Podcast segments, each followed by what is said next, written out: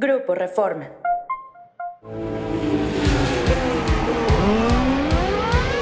Wicked. fantastic, Checo. Absolutely fantastic.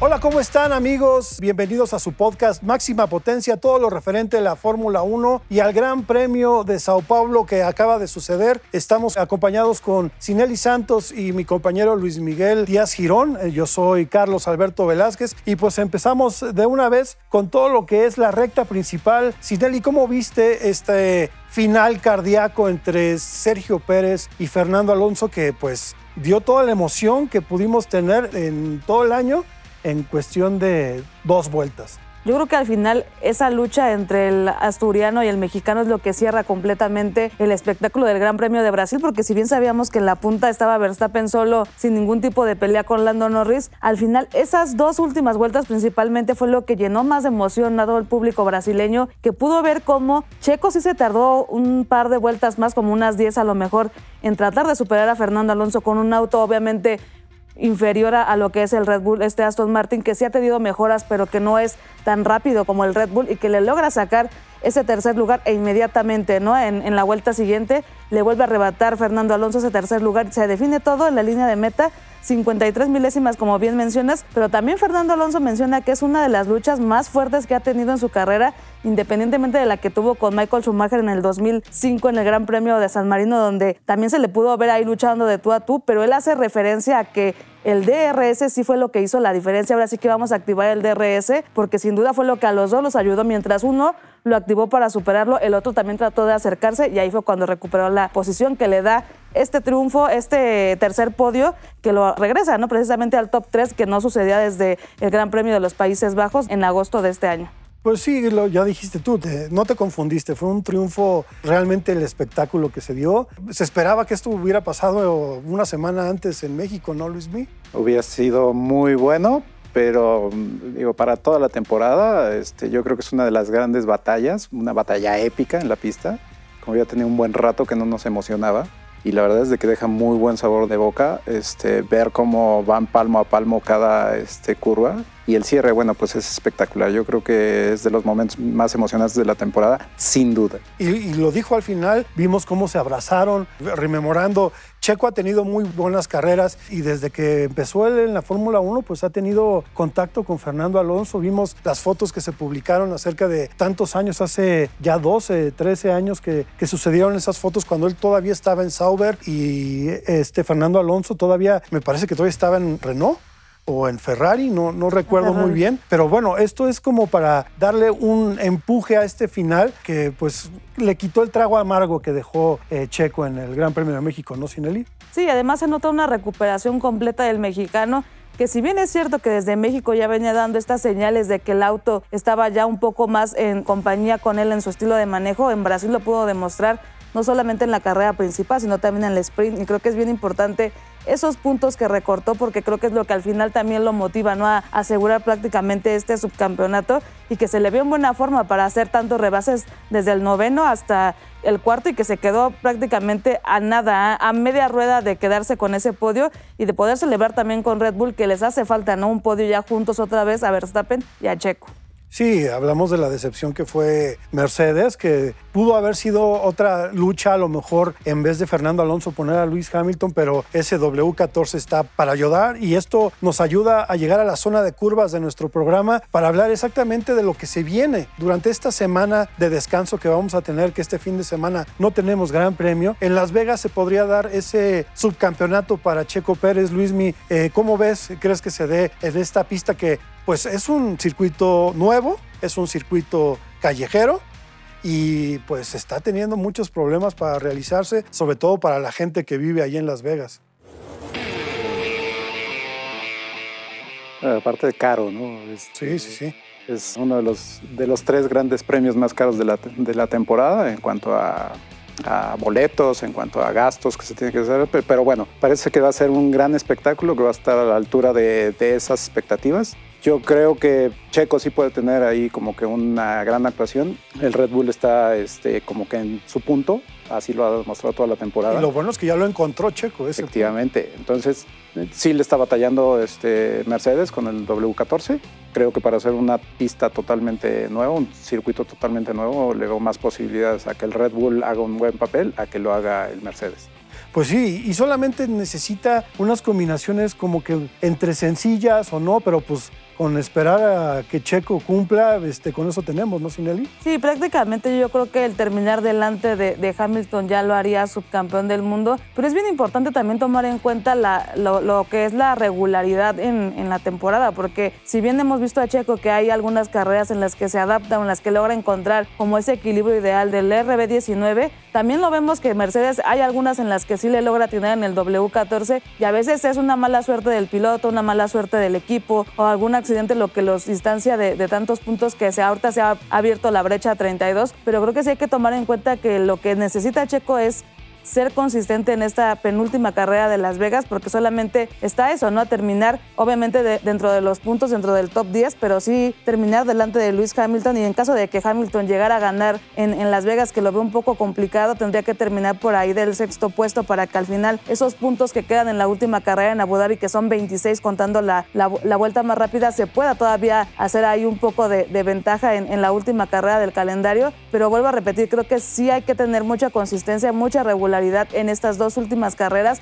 y que no va a ser fácil porque al final eso mismo parecía hace unas 4 o 5 que lo tenía seguro el, subcampeonato y Hamilton le fue recortando. Si no hubiera sido por lo que pasó en Qatar, lo que pasó en Estados Unidos, probablemente hubieran llegado empatados a Las Vegas o con no tantos puntos de diferencia, pero creo que sí se debe de poner, o sea, las pilas ya checo en estas dos carreras y si quiere de alguna manera sellar este subcampeonato para quitarse la presión, debe de demostrar que es el rey de las calles. Al final es un circuito callejero que se le debe de dar perfectamente bien. Sí, lo vemos. El trazado de, que hicieron en Las Vegas, que pues ha tenido muchos comentarios que si lo volteas es un cochinito. Es un cerdito. Es, el puerquito de Las Vegas. Eh, una recta muy extendida sobre el Strip, esta calle famosa de Las Vegas. las combinaciones son muy sencillas. Checo tiene que quedar arriba de Hamilton. Si Hamilton gana la carrera, Checo tiene que quedar en sexta posición o mejor que también se puede dar. Digo, las, todas las combinaciones se pueden dar. Hamilton no sume más puntos o más de seis puntos que Checo. Y por último, la catástrofe que no queremos. Si Checo, quedara quedara fuera de la carrera, incluso así podría quedarse con el subcampeonato si Hamilton queda séptimo o más abajo. O más abajo. Entonces, yo creo que sí se puede, ¿no? Ya podemos estar hablando el próximo lunes. Las posibilidades están a favor de Checo. Hay muchas. Yo creo que ya depende completamente de él. La cuestión aquí es que obviamente sí van a tener un formato de carrera normal, ¿no? Al final va a haber prácticas para probar el auto, para que no se les vaya algún detalle a ninguno de los dos, porque al final creo que está bien que se lleve el subcampeonato, pero no está de más una buena batalla en pista, que es lo que nos ha venido pues pidiendo la afición también, ¿no? Y a nosotros nos gusta ver que, que se den estas batallas como la de la semana pasada, donde vimos que pues no necesariamente tienes que tener el auto más poderoso para hacerle frente a un Red Bull. Y justamente estás diciendo esto para entrar a nuestra parada en pits, eh, que es obligatoria por lo menos una vez en este programa. Fue una carrera diferente lo que tuvimos en, en, Sao Paulo, de las mejores en este año. Y justamente no nada más fue una, porque la sprint del sábado llamó mucho la atención todavía. Checo consiguió podio, quedó en tercer lugar, pero también se dieron muchas peleas. ¿Tú qué opinión tienes de este formato, Luis B? Que pues ahora fueron seis y el año que entra también van a ser seis, pero han sido muy criticadas. Pues es un formato que todavía este, le cuesta trabajo a la Fórmula 1 por lo que significa, ¿no? Este, si hay algún inconveniente en esa carrera sprint, este, les pega directo a todas las regulaciones, auto, este, pone contra las cuerdas a, todo el personal de, cualquier escudería. ¿no? no deja de ser pues, un elemento de más emoción para todos los aficionados. ¿no? Eh, a final de cuentas, estás teniendo una carrera corta, pero sí te da posibilidades de cambiar cosas en el campeonato. No vamos lejos. El campeonato de, Max Verstappen este año se define precisamente en una carrera sprint, ¿no? Entonces, por ese lado, pues sí, se le da un, eh, un plus a toda la afición a los equipos no les termina de, no los termina de digerir este, este formato, precisamente pues porque los meten problemas, ¿no? Y más Max es el, el crítico, crítico número uno de este formato, pero sí lo hemos visto. Eh, ese tipo de formato ha hecho que equipos no lleguen con la puesta a punto decisiva que necesitan tanto para la calificación como para la carrera del domingo. He escuchado, eh, una vez escuché decir en una entrevista, un podcast que tuvo Carlos Sainz, donde tuvo una participación muy acertada de hablar de un formato diferente de, de la sprint. exactamente, invertida. ¿Cómo, ¿Cómo lo ves tú, Sinel? Pues mira, es que al final este tipo de carreras cortas lo que hace es que te altera tu estrategia que tenías ya como equipo. También al reducirte el número de compuestos, pues no sabes cuál elegir al momento de clasificar tanto para la calificación de la, carrera del domingo como para la calificación de la carrera sprint. Entonces hay que tener en cuenta todos estos detalles y también que en la única práctica libre que, como bien mencionas, o te puede dar al 100% la, la puesta a punto o te puede fallar como le pasó a Mercedes, yo creo que es muy importante también que se pueda valorar qué sí le funciona a este tipo de formato y qué no. Carlos Sainz hablaba de una, de una este, parrilla invertida. Yo no lo vería descabellado porque obviamente aquellos que tienen un monoplaza pues más rápido, con mejores prestaciones, van a tener mayor facilidad de hacer rebases. Pero no, no descarten que alguno a lo mejor de, de, la, de la, parrilla baja pueda también tener un buen resultado y que sería pues, algo emocionante ver a un Alex Albon, por ejemplo, ¿no? en un top 3, a un Haas también, a un Valtteri Bottas que últimamente pues, no le ha ido nada bien, a un Nico Hulkenberg que ha peleado pero que se ha quedado por ahí también en el camino. Entonces, sí sería más atractivo, pero de todos modos siempre va a haber algo que no les va a terminar de convencer. Y al final creo que los formatos pues también se tienen que revolucionar y evolucionar. No, no, nos tenemos que quedar como casados con el formato viejo que ya se trae de, la Fórmula 1 y que al final, pues eso le ha dado un atractivo adicional a los aficionados que se cansan a lo mejor algunos de ver todos los domingos ganar a, a Verstappen, de escuchar el himno de los Países Bajos y que pues al final quieren ver a otro ganador, aunque sea en el sprint, como ya pasó con Oscar Piastri, ¿no? que al menos ya vimos a alguien de McLaren subir a lo más alto del podio. Y otro de los cambios que quieren hacer, que también escuché, creo que fue a decirlo a Toto Wolf, es cambiar eh, los días en que se realizan tanto la sprint como la calificación. Volver al formato de que regrese la calificación a sábado y llevar todo el sprint para el viernes que tanto el shootout como el sprint se lleven el viernes y la práctica 1 y la, y la calificación llegue el sábado para no cortar esa puesta a punto o, eso que tú decías, Luismi, de no separar las, las puestas puntos o, lo, o cómo preparar el coche para la carrera del domingo. Claro, es cosa de ver cómo e, evoluciona, cómo se adapta, cómo le funcionaría en un momento dado a la Fórmula 1 este tipo de, de formato, yo creo que le pueden echar un, un ojo a lo, que le está experimentando ahorita, por ejemplo, MotoGP, que ellos ya la tienen implementado. Este, sí significa un reto para todas las escuderías. Yo creo que para la afición nosotros salimos ganando. Este, Ver qué tanto se... Claro. Sí, sí, sí. Y aparte, este, pues tienen que cambiar de estrategia. O sea, definitivamente no es lo mismo. Este, tienen que pensar en tres tipos de, de situaciones, ¿no? Uno para la calificación, otro para la carrera corta y otro para el Gran Premio. Entonces, pues de espectáculo está garantizado. El problema es para las escuderías que sí batallan y mucho.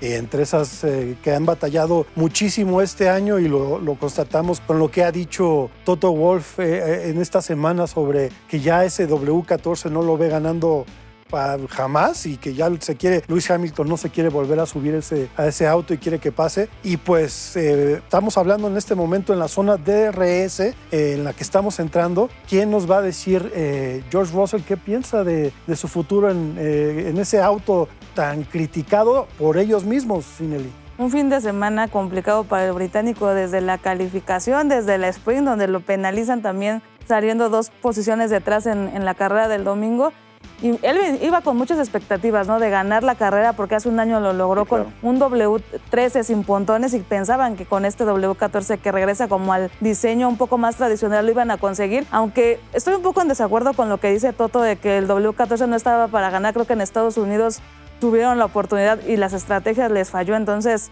Creo que ahí sí fue culpa del equipo, pero en general creo que... dos vueltas más. Sí, dos vueltas más, ya tenían que haber entrado a los pits, pero eso es otro cuento. Entonces, regresando a lo de Russell, yo creo que es un piloto que, si bien le vino a lo mejor un poco mal este cambio de ingeniero que hizo al, principio de año para de alguna manera tener un poco más de experiencia al momento de estar en la pista, es un joven que yo la verdad le veo mucho futuro, ya, ya ganó su primera carrera, ha demostrado que puede remontar con, con un auto así como el, el W14 y nos dice también aquí ah, en este podcast pues cuáles son sus aspiraciones para el próximo año y, y qué es lo que espera también de, del equipo, qué es lo que ha aprendido de su compañero Luis Hamilton y vamos a escuchar lo que nos dice. Escuchamos lo que nos dice en tu entrevista, Sinelli, George Russell del equipo Mercedes. It's been a, a really mixed season because the pace has felt very strong and for me improved from last last year, which uh, last year we had a very strong season and very consistent. But this season, the results have been very messy. Um, many reasons why we've missed some some big results, and this has been slightly frustrating. Ha sido una temporada muy mixta porque el ritmo se ha sentido muy fuerte y para mí ha mejorado con respecto al año pasado, porque el año pasado tuvimos una temporada muy fuerte y muy consistente. But we're still in a fantastic position to achieve P2 in the Constructors' Championship. Um, and then the goal is, and the focus is, is for 2024 because, you know, as much as it's frustrating the missed opportunities this year, for all of us, we're here to fight for a championship. Pero esta temporada los resultados han sido muy complicados. Muchas razones por las que nos hemos perdido algunos grandes resultados y esto ha sido un poco frustrante, pero todavía estamos en una posición fantástica para lograr el segundo lugar en el campeonato de constructores. And um, if we still manage to achieve P2, then we have not lost so much, but we've, we've learned a huge amount on this journey, which will only make us stronger for the future. El objetivo y el enfoque es para 2024, porque, ya sabes, por mucho que sea frustrante que se hayan perdido oportunidades este año para todos nosotros, estamos aquí para luchar por un campeonato. Y si todavía logramos la segunda posición, entonces no hemos perdido tanto, pero hemos aprendido mucho en este viaje que solo nos hará más fuertes para el futuro. I've learned a lot from from Lewis. He's of course such an inspirational uh, individual. He's achieved so much uh, on and off the circuit. Sí, he aprendido mucho de Luis. Por supuesto es una persona muy inspiradora. Ha logrado mucho dentro y fuera del circuito. Um, I think the biggest thing I learned was perhaps how he interacts with his team, with his engineers, to um, achieve the maximum from the people around him. Creo que lo más importante que aprendí fue tal vez cómo interactúa con su equipo, con sus ingenieros para lograr el máximo de las personas que lo rodean. Formula One is sometimes seen as an individual sport, but it, but it truly isn't. It's everybody is contributing to this same goal, and as the car needs to be uh, performing at 100%, the people need to be performing at 100%, and he's very good at, at getting the most of, of the people. La Fórmula 1 a veces se ve como un deporte individual, pero realmente no lo es.